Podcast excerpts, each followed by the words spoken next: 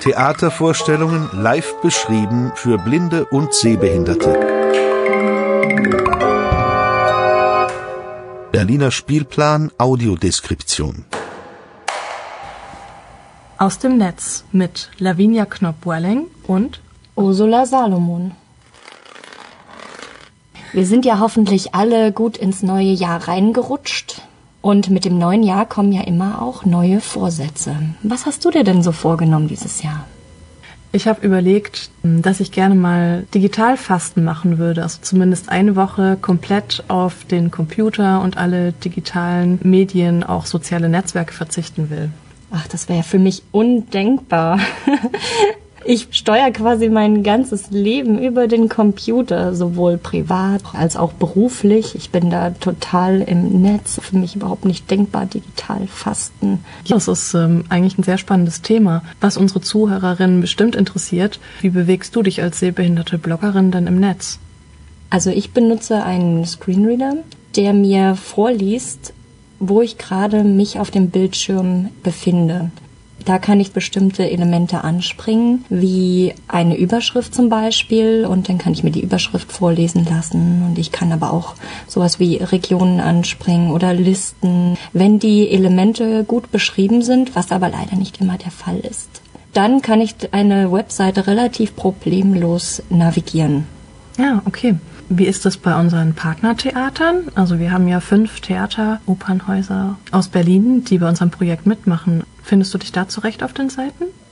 Da muss ich ehrlich zugeben, ich suche auf Google immer nach dem Theater und hänge hinten sowas wie Barrierefreiheit oder Audiodeskription dran, da ich es ein bisschen schwierig finde, das auf der Webseite zu finden. Denn nicht immer haben die Webseiten die gleichen Namen für die barrierefreien Unterseiten und das macht die Navigation teilweise etwas schwierig auf den Seiten.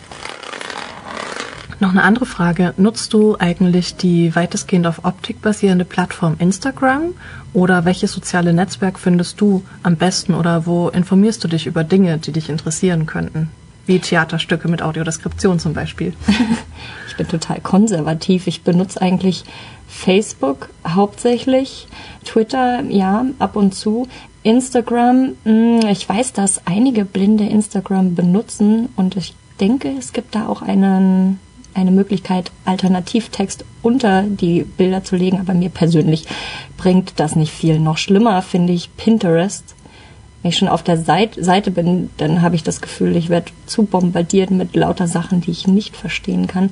Also Instagram ist auf jeden Fall was für Leute, die sehr viel mit Bildern arbeiten wollen und aber nicht wirklich was für mich. Ich benutze dazu gar nicht so sehr die sozialen Netzwerke zum Informationsgewinn, sondern gucke da tatsächlich auf Blogposts. Ich habe aber keinen bestimmten Blog, dem ich folge, sondern das ist wirklich themenabhängig. Ich höre mir auch sehr gerne Podcasts an, um mich zu informieren. Du hast gerade schon den Alternativtext erwähnt. Kennst du sonst noch einfache Maßnahmen, um Homepages oder soziale Netzwerke für Menschen mit Sehbehinderung barrierefreier zu gestalten? Ich weiß, dass viele blinde soziale Netzwerke über das iPhone bzw. Android Smartphone benutzen. Das ist auch meistens einfacher, denn Apps sind viel leichter gestaltet als zum Beispiel Webseiten, die man über den Desktop anspringt. Homepages barrierefrei zu gestalten, kann sich schwierig darstellen, besonders wenn man das vorher nicht eingeplant hat. Mhm. Für Blinde und Sehbehinderte ist es ja am besten, wenn die Struktur ganz einfach aufgebaut ist. Das heißt, jede Website ist ja nach einem bestimmten Schema aufgebaut und die Leute erwarten das auch. Deswegen erwarten Blinde auch zum Beispiel, dass es einen Banner gibt, das oben ist, dass es ein Menübar gibt, die relativ weit oben ist. Aber im Endeffekt sollten auch alle Elemente, die auf der Webseite sind, so beschrieben werden. Was auch oft hilft, ist Regionen zu benennen. Dann hat man zum Beispiel eine Region, die Navigation heißt oder Menübar oder sogar eine, die Artikel heißt. Das hat man auch manchmal. Das mhm. sind eigentlich relativ einfache Sachen und viel Labeln auf jeden Fall. Zum Beispiel Alternativtext. Das ist wirklich etwas, was die meisten außer Acht lassen, was sich ziemlich einfach machen lässt. Okay. Genau, also dann merken wir uns auf jeden Fall, ähm, wenn wir ein Bild auf unsere Seite mit einbinden, dann wollen wir das auch im Alternativtext beschreiben. Das ist so eigentlich ein ziemlich einfaches Mittel.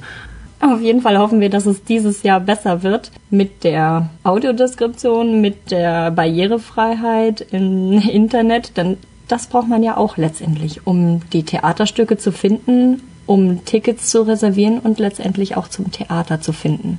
Wir sind auf dem richtigen Weg. Genau. Das war's schon wieder aus dem Netz. Weiterhin viel Freude beim Theaterhören wünscht der Berliner Spielplan Audiodeskription.